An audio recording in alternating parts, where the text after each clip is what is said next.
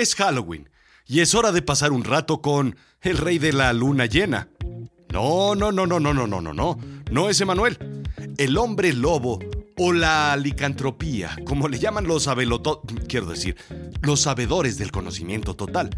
Celebremos pues a las criaturas de la noche. Yo soy Rodrigo Job y yo, yo te cuento. Y sí, esto es Azul Chiclamino, la realidad de lo absurdo.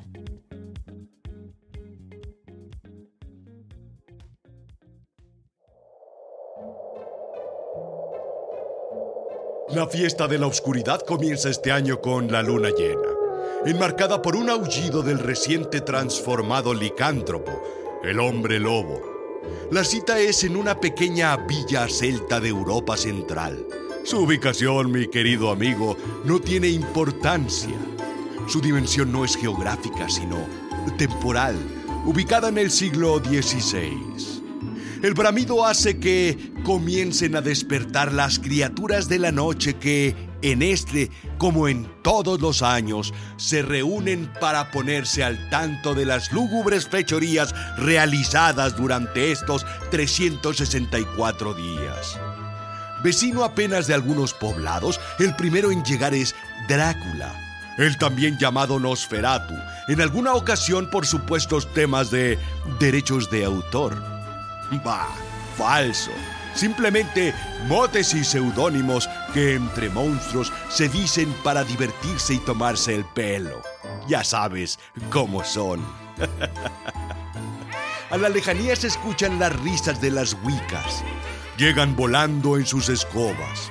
Con un hechizo de noche disuelven las nubes para que la noche sea aún más espeluznante de lo normal. Sus siluetas pueden verse en contraste con la luna llena, bailando en el cielo mientras se burlan de la gente que corre aterrada a sus casas. De un relámpago con olor a azufre aparece el maligno, peinando sus retorcidos bigotes y arreglándose el engominado pelo. Es el invitado de honor y quiere estar presentable para la fiesta, además de que nadie sabe si encontrará un amargo romance para la velada. Sombras largas llegan deslizándose en el horizonte. Vaporosas figuras fantasmales cruzan cuanta pared se encuentra en sus caminos. El anfitrión, el hombre lobo, sirve negro plasma recién cosechado en grandes copas desde una garrafa tan grande como la cabeza del presente hijo de Víctor Frankenstein. Esqueletos sirven y ofrecen la botana hígado de cerdo putrefacto con delicada espuma de calabaza servido sobre hmm, pan de curiana y pasas. Exquisitamente desagradable. Desde que el lobo humano descubrió la cocina molecular, está hecho todo un chef. Ensalada Waldorf. ¿Pensabas que no comían sano? Algunos de ellos deben mantener la línea, otros simplemente para mantener su verdoso color. ¿Postre? Helado de cempasúchil con un toque de sal de mar. Del mar muerto, por supuesto. Este año, este año no habrá baile. Simplemente contarán historias, llenas de risas, divertidas para ellos, pero historias que destrozarían tus sueños, querido amigo. Así, Así son las reuniones de la obscuridad. Las criaturas de la noche tienen la fama de salir de fiesta en estas fechas, pero no hay nada más falso en ello. Lo cierto, cierto, así que sea cierto de verdad es que viven, bueno, existen, porque ya no viven, existen durante todo el año. Los fantasmas no respetan fechas, temporadas u horarios. sino, pregúntale a Ebenezer Scrooge. A ellos también les gusta la Navidad como a ti. Muchas de esas criaturas se remontan a antiguos pasajes de la historia. El primer fantasma, como ya comentamos, fue documentado por Plinio el Joven en el siglo I. En esta ocasión nos compete el peludo ser de la oscuridad. La mitología griega cuenta sobre un rey llamado Licaón, que trató de burlar a Zeus. Licaón, rey de Arcadia, quería ver si Zeus era omnisciente, si en verdad conocía todo lo real y posible. Así es que lo invita a un festín. Clásico que andas discutiendo con los compas. No, hombre, no sabe. Pues claro que sí sabe, ¿cómo no va a saber? No sabe, te estoy diciendo. Pues ¿cómo no va a saber? Pues ah, por supuesto que sabe. Pues no sabe. Bueno, pues vamos a ver si sabe o no sabe. Así es que en el festín se sirve mezclado en la comida partes de su hijo más joven, Níctimo, a quien había matado específicamente para esta prueba. Zeus, indignado, transforma al rey en un lobo y regresa a Níctimo a la vida, indica la Universidad de Pensilvania. Esa es una de las primeras veces que se documenta la transformación de un hombre en un animal. No se especifica, por ejemplo, qué sucede con Licaón, sobre su mente en particular. Si su conciencia se encuentra dentro del cuerpo del lobo o si su conciencia desaparece convirtiéndose en su totalidad en lobo, mente y cuerpo. A diferencia de lo que sucede en nuestros tiempos, que muchísima gente se convierte con los años en animales con cuerpo de humanos, y a veces ya ni tan cuerpo de humano. Ay, Zeus, ¿cómo enmarañaste todo? El folclore nórdico también está lleno de hombres lobo. La saga de Volsungs cuenta la historia de un padre y un hijo que descubren pieles de lobo que tienen el poder de transformar gente en esos animales por 10 días. Ambos se ponen las pieles y se transforman en lobos enfureciéndose en el bosque.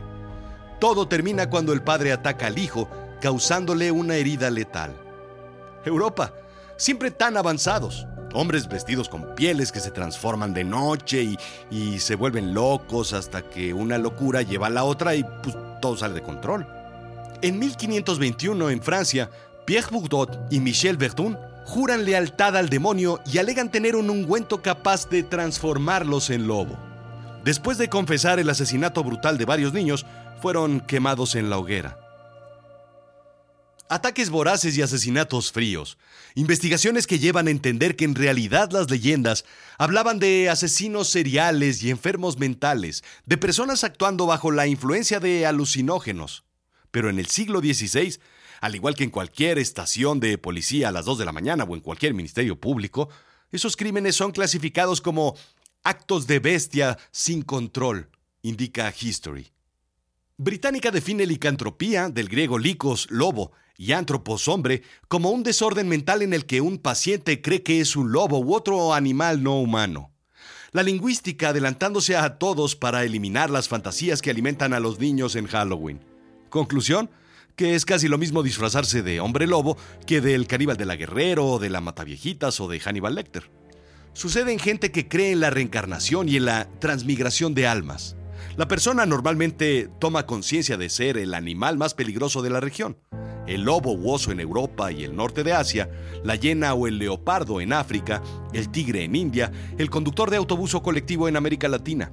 Animales descomunalmente peligrosos. En México podemos ver casos como el nahual, hombres transformándose en criaturas de diversas naturalezas. Pero, ¿por qué es el lobo el más popular? Al parecer, indica Martin Wettstein de la Universidad de Suiza, los lobos eran las verdaderas amenazas en tiempos remotos. En muchos cuentos de hadas, por ejemplo, los lobos juegan un papel importante de alejar a los niños de ella y a la gente en general, antagonistas. La caperucita roja, Pedro y el lobo, los tres cochinitos, el lobo Fidencio.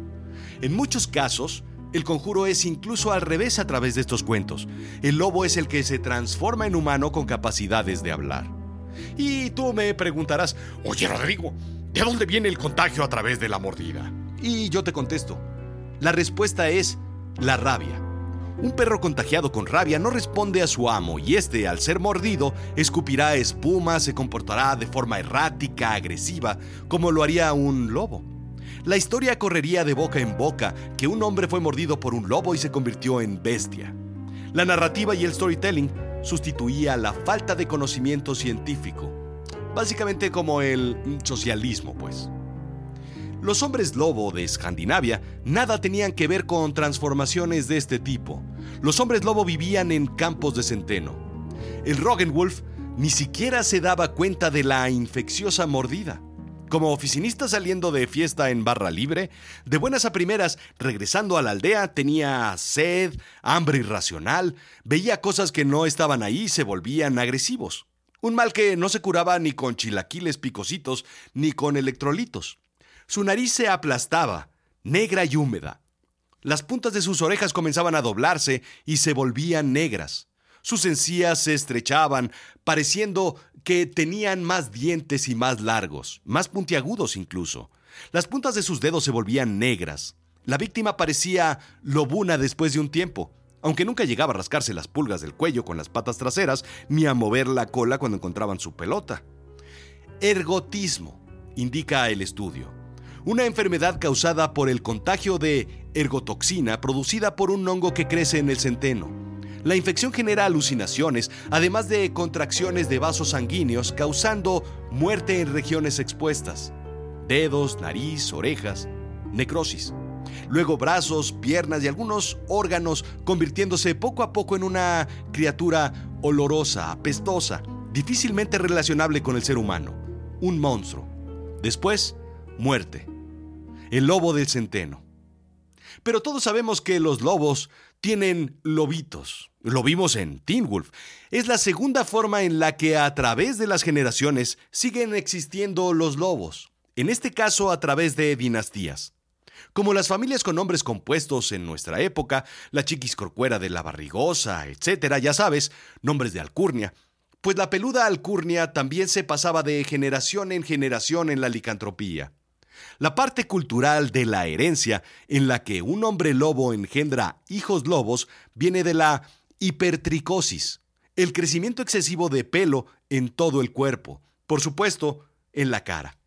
Estos personajes pululaban en circos como hombres perro. Lo mismo sucedía con el desconocimiento de la porfiria cutánea. Indica la clínica Mayo que esta causaba sensibilidad al sol, causando dolor, ardor, hinchazón y enrojecimiento de la piel, ampollas en la piel expuesta, piel delgada, frágil, picazón, eh, crecimiento excesivo de cabello en zonas afectadas y orina de color rojo o marrón. En ocasiones, afecta el sistema nervioso. Una pesadilla de verdad para quien la padece y un desconcierto de quien lo acompaña. Sí, todo esto es muy lógico y creíble. Si es que no quieres creer en hombres lobo. Pero, ¿y la luna? National Geographic indica que los lobos en realidad no le aullan a la luna. Aullan pues cuando quieren aullar, básicamente para comunicarse, reordenarse y mantenerse en manada. Pues básicamente porque son amigos y pues porque andan por ahí contándose cosas. Aullan porque pues pues porque están lejos. Si estuvieran lejos, se dirían simplemente au en lugar de au. Pues si están ahí luego, luego. Sin embargo, la literatura francesa del siglo XVI tiene raíces celtas. Las tradiciones folclóricas celtas hacen culto importante a este elemento. El ciclo lunar tiene gran influencia sobre los humanos, animales y plantas, y de ahí su relación con el cambio de estado de ánimo. Se dice que durante la luna llena había más actividad humana porque había más luz para salir, y el hombre era más consciente de los ruidos de la noche, entre ellos los aullidos del lobo. El lobo es un animal nocturno, vive de noche, caza de noche, prefiere la noche. El día es para descansar, indica National Geographic. Sin embargo, los licántropos son seres que no queremos tener en este plano. No me preguntes por qué. Simplemente pareciera que pues, la gente pues, le tiene, digamos, cierta, pues, pues, así como, pues, como aberración. Así es que los católicos se dieron cuenta de que, llamando al hombre lobo tres veces por su nombre de bautismo, se llamaba la atención al alma cristiana y entonces se liberaba del lobo demonio que poseía su cuerpo, volviéndolo hombre nuevamente. La otra opción era estocarlo tres veces en la frente para derramar tres gotas de sangre y así el demonio abandonaría su cuerpo. Intentaron ponerle un plato tibio de leche, pero eso solo los calmaba por unos minutos mientras movía la cola, pero una vez devorado, por supuesto que regresaba a matar, asesinar, desgarrar humanos. Es su naturaleza. Y por supuesto, la bala de plata. Una herida con una bala de plata no sanará un cuento alemán del siglo XVI de hombres lobo, der Warwolf von Husby, o, algo así, o sea, el hombre lobo de Husby. Un hombre lobo es matado con una bala de plata. Claro, ese método es anterior a la invención incluso de la pólvora. Hmm. Igual que los alebrijes llegaron inexplicablemente al mundo del Día de los Muertos, gracias, no gracias Disney, Hollywood nos regala otra joya de la evolución del folclore de las criaturas de la noche. Y es que ahora, tan solo pocos años atrás, se instituyó la nueva regla para deshacerse de hombres lobo. Y es que matando al maestro lobo, a aquel que repartió la primera mordida, entonces el hechizo se rompe a todos aquellos infectados en línea directa. Esto implica ofrecer al lector pues más páginas de lectura, más secuelas, más temporadas, así como pues incorporación de finales felices. Maravilloso, ¿no? Entonces, ¿la licantropía es producto de la locura o de las alucinaciones? ¿Es producto de un hechizo de los dioses o de pactos con el maligno? ¿Es una exposición prolongada a lobos y sus infecciones o enfermedades inexplicables? ¿Son reacciones a la luz de la luna llena o alergias a las navajas de afeitar? ¿Usan los lobos shampoo antifrizz o con rizos definidos? La verdad es que hoy en día la leyenda del hombre lobo es una especie de champurrado combinatorio entre todas las leyendas existentes y otras que poco a poco se van inventando en el camino. Ya nos iremos dando cuenta de cómo evoluciona el hombre lobo. La cosa es que, al parecer, aquí no termina. El lobo, mi querido amigo, toma una pareja de por vida y es leal, muy leal. Es más sensato que el mismo hombre, ¿no crees? Y lo catalogan de peligroso, irónico. Es capaz de recibirte en su manada y tiene un amplio sentido de familia. Aullarle a la luna es su forma de conectarse con el mundo psíquico. Por eso nos encanta la visita de nuestro amigo el licántropo a las fiestas de la oscuridad. Claro, la ciencia inventa todas esas patrañas para intentar descalificar la existencia de los hombres lobo, para desestimar su ser. En cualquier momento dirán que que los vampiros no son reales o que tampoco es posible reanimar tejido humano muerto proveniente de varios difuntos para crear una enorme y adorable criatura verde. Vaya. Dirán que no es posible que un hombre sin cabeza pueda montar y jinetear un caballo en la oscuridad Dirán que las brujas no pueden volar y que no soy yo quien abre y cierra el portón que divide el más allá del más acá. Lo bueno, querido amigo, es que al final todos, todos terminan convenciéndose el día que les corresponde conocerme.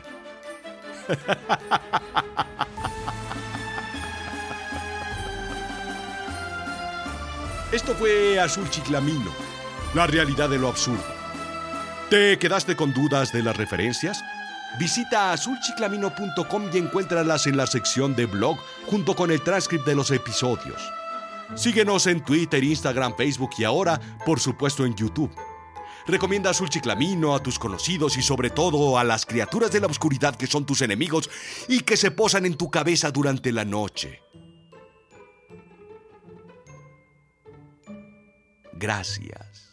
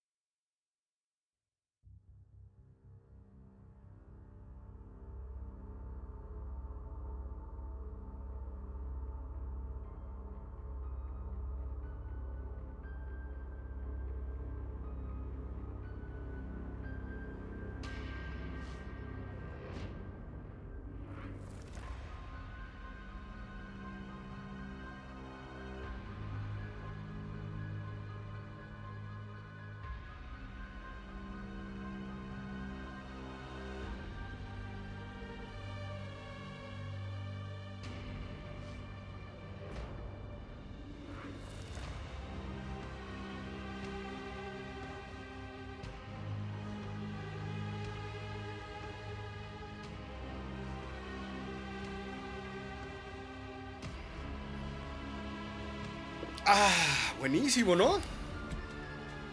Muy bueno el episodio este. ¿Cómo sé?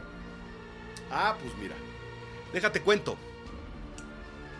Job, Rodrigo Job. Job significa en catalán lobo.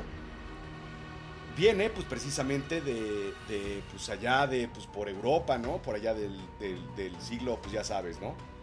De, de, aquel entonces y pues, pues uno que es básicamente así como medio hombre, como medio lobo, como medio, pues, pues, uno que tiene varias mitades, pues sabe de estas cosas. La noche, pues por eso soy noctámbulo. Por eso pues trabajo de noche, soy creativo en la noche, por eso como que medio me transformo. Ya pasaron muchas generaciones, soy medio lampiño yo, pero pero pues eso no no le quita este, la valentía a los hombres lobo. Lo cortés no quita lo valiente, dicen por ahí, ¿no? Sí. Desde no, pues ya. Desde, fíjate, desde el siglo, pues allá por la Edad Media, había un, un, pariente Job que era bombero allá en la Edad Media, historia real, ¿eh? Y un pariente también acá, pues otro Job, en, pues acá ya, después de la conquista, pues aquí es donde él, el, capitán Pedro Job, termina con la Inquisición, aquí en, en México. muchos, sí, pues, no, no, sé si se transformaban, pues creo que, pues, creo que medio aullaban ahí en la noche. Pero no sé, yo sí, yo, yo, no, pues yo totalmente. Totalmente, no, totalmente. Mira. uh,